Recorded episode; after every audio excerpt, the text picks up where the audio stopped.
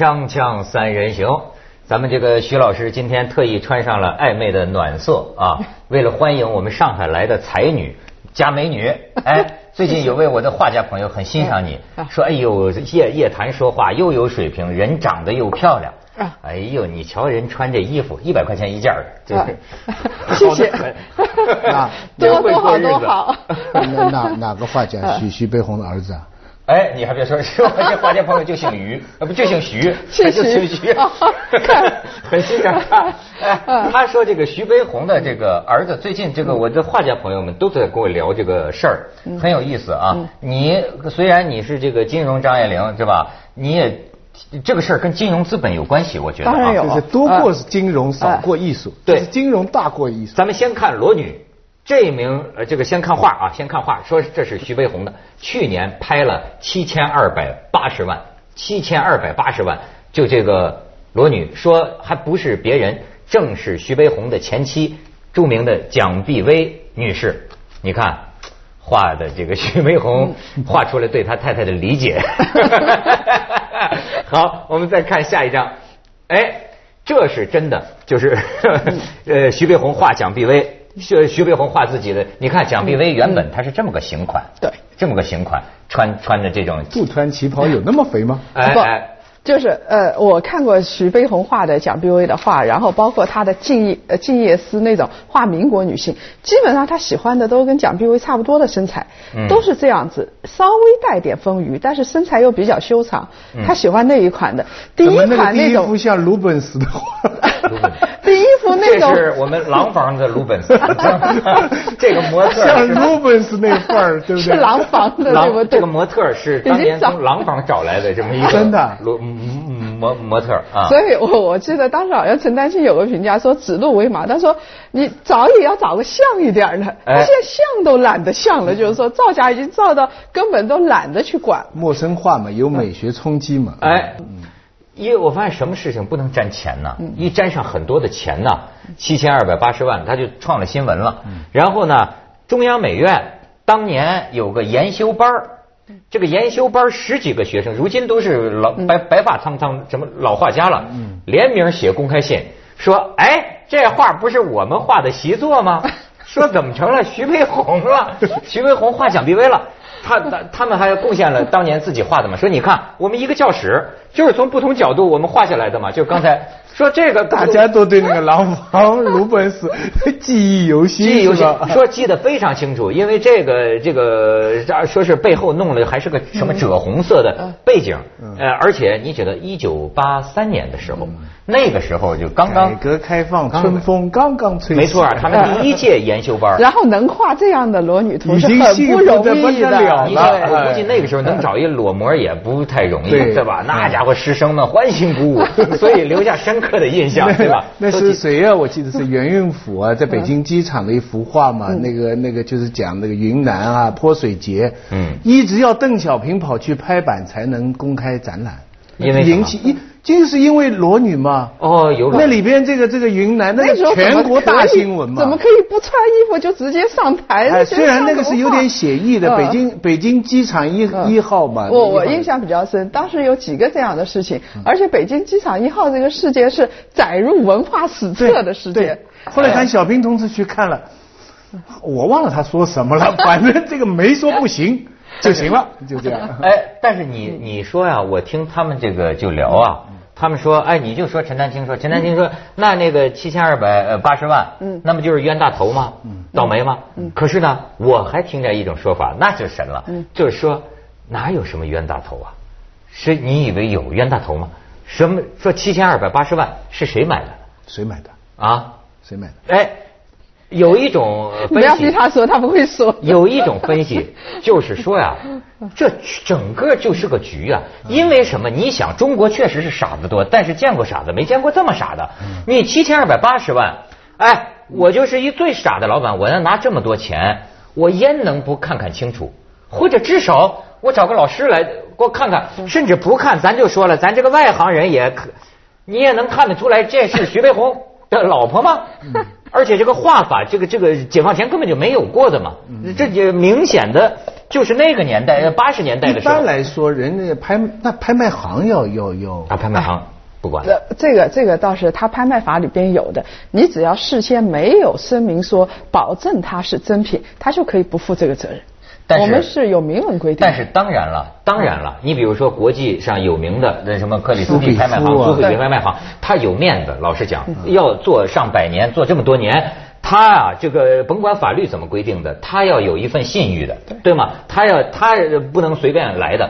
但是问题，中国现在社会多少人还要脸吗？他不要脸了，他无所谓了嘛。这就要钱啊。对啊但是但是你说的你的意思就是说，那七千二百万拿出来的人，不是真金白银拿出来的。哎呦，这个拍卖场上太多了，自买自卖，你知道吗？哦自买自卖。我做一个局，我说这画七千两百八十万，是吧？自买自卖，然后他就高到这个记录了。徐老师，他徐老师还是比较天真的。这个在资本市场很多，就是托啊，我们俗话叫做托。你比如说，我要我看这家公司不错，我想去买这个公司，然后我要跟他讨价还价嘛，说你的净资产是多少？大概一百万，对不对？那我打个折，八十万我买的。结果你发觉边上总是窜出几个白马，那时候有一个专门的称呼。市场上叫白马骑士，他说我出一百万，我出一百一十万，然后这时候到最终你有可能不得不两百万成交，嗯嗯像很一听就多这样的，急了啊。对对，你这样所以你你你你你你知道吗？我前两天我跟我这个朋友一起啊，我去看那个就是一个最近一个拍卖的那个呃预预展嘛，哎，然后后来他们拿我开玩笑说呀，也也不知道谁拍了那个微博呀。拍微博就，所以现在生活质量很低，你知道吗？说拍微博，哎，说是到那去啊看什么预展，然后呢，他们在损损损我嘛，说还转发给两条这个这个这个留言，你这两条留言什么留言？他们给我念啊。说第一条呢是一位女士，这个女士呢还是这个表示很惊讶哈，就说哎是她吗？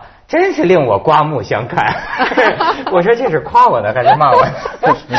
没想到女士你在女士眼里这么没文化，没错没错，他基本上对不把把把我当三俗代表了，对吧？但是呢，这个第二个是个男士啊，这个男士的这个反应呢，他这个用词还是比较礼貌的，他就说了一句说。不能让人家买着，不能让人家买着。然后呢，我的这个收藏界的朋友就说说，哎，要是群众有这个反应啊，以后我们卖东西的时候可以让文涛去买。你不是不让我买着吗？哎，对，就是让你买着。所以你就有出场费。对，你对比走不让我学比走学赚的多。举啊举啊！对啊你知道我听过我的一个好朋友啊，那种到今天为止，老婆都在骂他呀。你知道吗？就是好像是五百万还是几百万，买了一个废垃圾一样的东西。你知道当时这个这个汗如雨下，他这就是是就天天人家都是跟着行行行行家去，就那天自己觉得自个儿有水平了，可以了，我自己来一下吧。这局，哎呦，打现场气氛很热烈啊！唰，十万、一百万，都夸夸夸夸举，到最后他受这个气氛的鼓舞啊，他五百万，咵一举，咵，就是你的了。鸦雀无声，都剩下你了。我我就在我就在想那个七千两百万，他不可能是他一个人上来哎就七千两百万他一定有五千万、六千万，对对对对对那得找好多托啊。哎呀，还不是一人傻，还得告群诉哪傻。什么群傻？你告告诉你这个公司会有多少人？你把职工全都带上去吹一吹。没错，没错。这个文涛把人家搞得也太弱智了吧？文涛刚才说的，让我想起上次有一次跟马未都先生在一起，他说一个那个，他说他在去拍卖的时候，他他他发觉他他喊价，总有一个人出 n 加一的价，比如说他说他出一百万，人家就出一百零一万，永远比他高一点。然后他就搞不懂，他说到最后一生气，我不买了，然后人家就兴冲冲的买走了。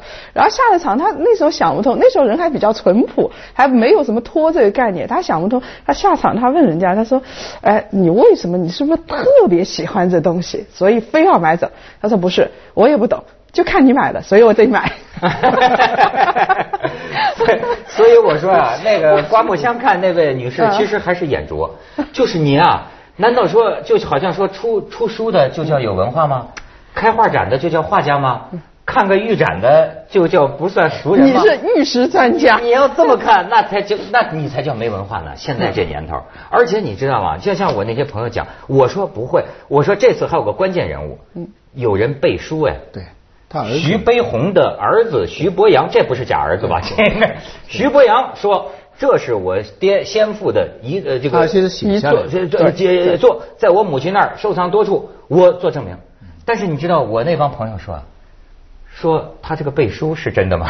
哎，我说对了，说会不会有人假造徐伯阳？那但是有照片，你看有有有有照片，你看见没有？徐伯阳跟这个画还合影。嗯但是当然了，现在能信什么？谁知道是不是 PS 的呢？反正徐伯阳本人现在也没听见他说什么。我们先去一下广告，锵锵三人行，广告之后见。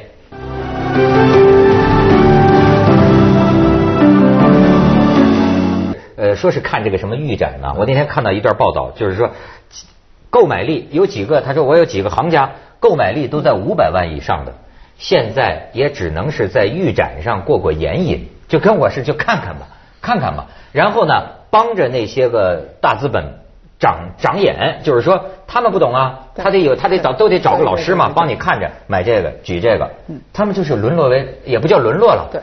呃，他们有人说这也是好啊，是吧？艺术品市场就是繁荣啊，其实啊，这个文涛，你们说的这个事儿，就我想起现在这个，你们其实说来说去就是说，现在资本把这个艺术品市场变坏了，嗯。把一大堆光有钱没眼睛的人进去了，对不对？其实。这种事情很多的，我记得啊现在很多份额制，你比如一幅画，他给你呃分成一百份，就是一幅完整的画，对不对？你带不走，你也买不走。但这时候怎么办呢？你要交易嘛。他把这个画分成一百份，每个人出价一百分之一，你出价多少？嗯，对，我下次就去买那个蒙娜丽莎的一万分之一，一万分之一，我买不起，那就是你的千万分之一。我以后可以把地球的土地拍卖给你。我我的这个名片上以后就我的 owner of 啊。什么什么什么什么名义上，你知道你你们讲的东西我感兴趣的，当然你可以说它是一个商业操作，技术很复杂，你说意思说，但假作真是真亦假，我关心是里边真的东西，假的我关心。这里边有真的东西，比方说你们上次讲的那个那个什么东西，一批专家来作证一个什么东西哦哦哦，那个就故宫博物院那个什么前衣服。副院长金缕玉衣二十四个亿。啊，就全世界哎哎，蒙娜丽莎也没有人说值二十四个亿，那那价钱是假，那东西是假，但是那批专家是真的。是真。但是他专家的这个我看的，哎，这个专家也未必真不，那些专家人是真啊但是他那天讲出来的话是假啊，原因就是因为太 cheap。你知道中国的专家太穷，几万块就打倒了，所以他出几十万个小零头，可以找来一批行内的大家，而且你知道，人越是多，越容易作假，因为我没有全部的责任。你知道，我我我我们常常人家叫我们推荐什么书啊，我们第一不是问这个书的好坏，嗯我们先问跟谁一起推荐呢？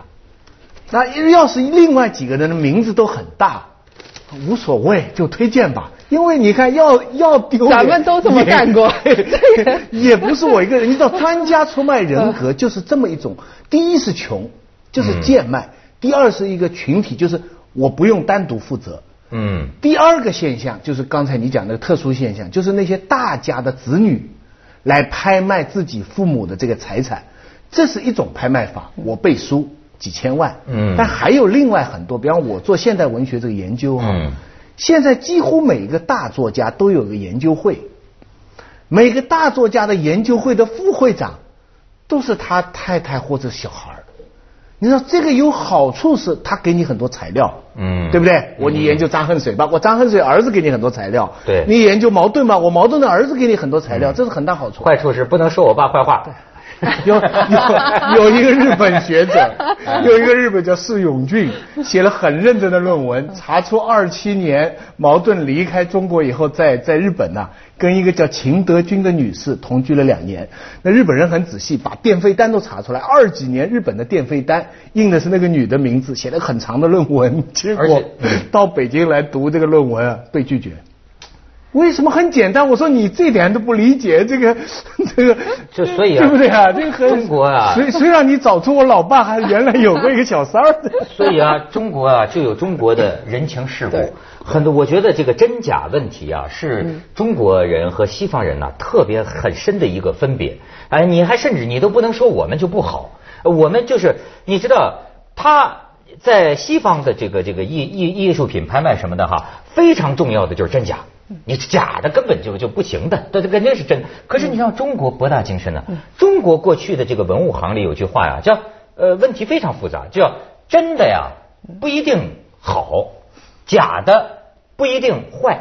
那富因为春富春什么山居图就是个没有很好的你比。如说啊，他某种意义上讲，呃呃，唐朝的仿品，你王羲之的字都是仿品，对吧？都是当年的复制品啊。那么你说它也很有价值，而且呢，你知道吗？这里边还有一种，我给你讲一个故事，你就能够明白。你比如说这个，你知道大画家这个吴昌硕，那这个做人呐、人家都是说非常好。为什么非常好呢？有有一个呃人，一个行家拿买了重金买了一个他的这个卷子，正在吃饭嘛，这当时就说，哎，您看是不是您画的？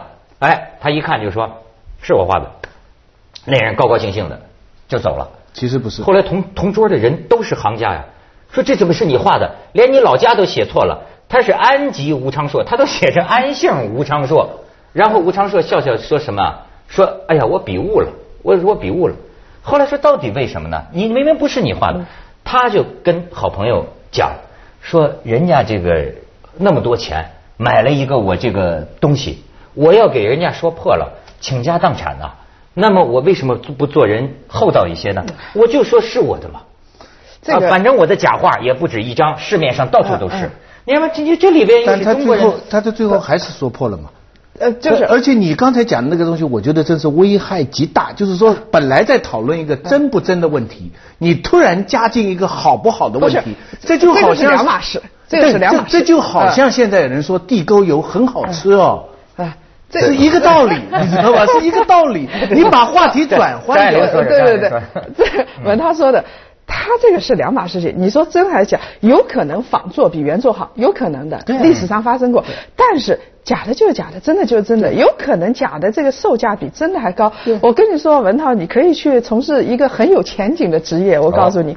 我我有一朋友买瓷器，买一个假一个，买一个假一个。有一次他请那个专家，博物馆专家去见你，专家看了几件之后，他说你不要让我看了，不要浪费我时间了。然后他对着满屋的假货，他说专家不识货。然后他想了一个绝招，他说怎么办呢？他说拍案而起啊，叫做他说我自己称专家。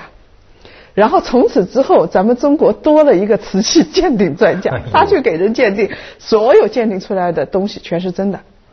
你是的，我说真的就是真的。嗯对对，哎，你知道掌握话语权了，你说，知道你要往？更深来说，你要往更深来说，这真的艺术的本质问题啊，话语权的问题。你老实讲，说徐悲鸿，当然我是不懂，但就我的这个着眼来看，说他绘画成就有多么的高，我并不那么看。但是呢，逃离小心他儿子来找你。啊不，但我个人有喜好嘛，我个人不太喜欢。他七千两百万没分到，对他一根毛都没分到。我就说啊，这个就不那么说话了。我就说这个系统啊，逃离满门了。啊，这就某种程度上，建国后的美术界它是有话语权这一说的为什么你的就是最最最牛的，你就代表历史时代呢？对这谁说了算呢？但这个但这还是两回事。我觉得你刚才讲的是有道理，好不好跟真不真是两回事。另外，好不好的树立的标准，又跟话语权，又跟学术传统，甚至跟门阀、跟弟子的关系又是。但是这个东西不能混合。其实啊，价格高低不是一回事。你有钱撒钱多，价格就会高。一张最臭的画，它价格照样会高。没错我记得那个，我刚才说到那个就是份额制，对不对？一个月前在这个拍卖行拍卖一百多万，就是拍卖价。哎份额交易之后，你知道到一亿几千万。你知道，这就是崔健，呃，我记得接受访问曾经说过一句话，说这个时代啊，就是把黄土卖成黄金呢。锵锵三人行，广告之后见。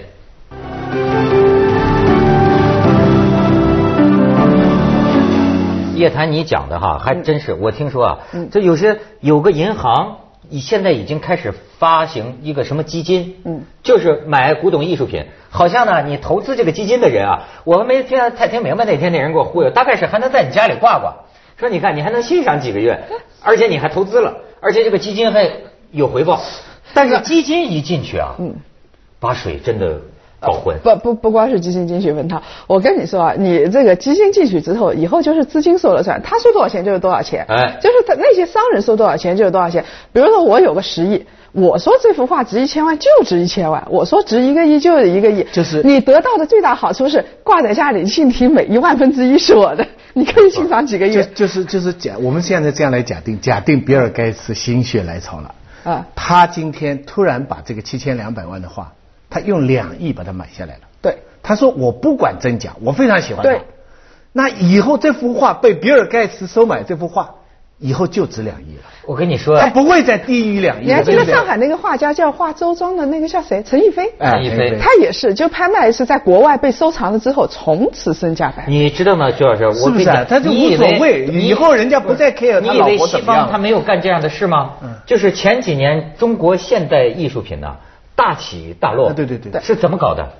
就是在这要不说这个话语权嘛，他我至少我听到的一种阴谋论啊。就西方的这个人嘛，就哄抬嘛，买嘛，说你们有价值，你们现在中国的这个现代艺术全是宝啊，收个个全收全全是傻呆呆的男男女女啊，把价钱炒上去，把价钱炒上去，然后中国这帮土鳖们不也跟着买买吗？对对。买人家就出啊，所以价钱夸他就下来了。但画家是得意的，画家是得意的。你画家廊当然是更大的得意。画家不知道倒了多少手了。但是到底我们是要批判人家讲话呢，还是在鼓吹这个这个？不是，我就觉得你不管高不高，就讲规矩就行。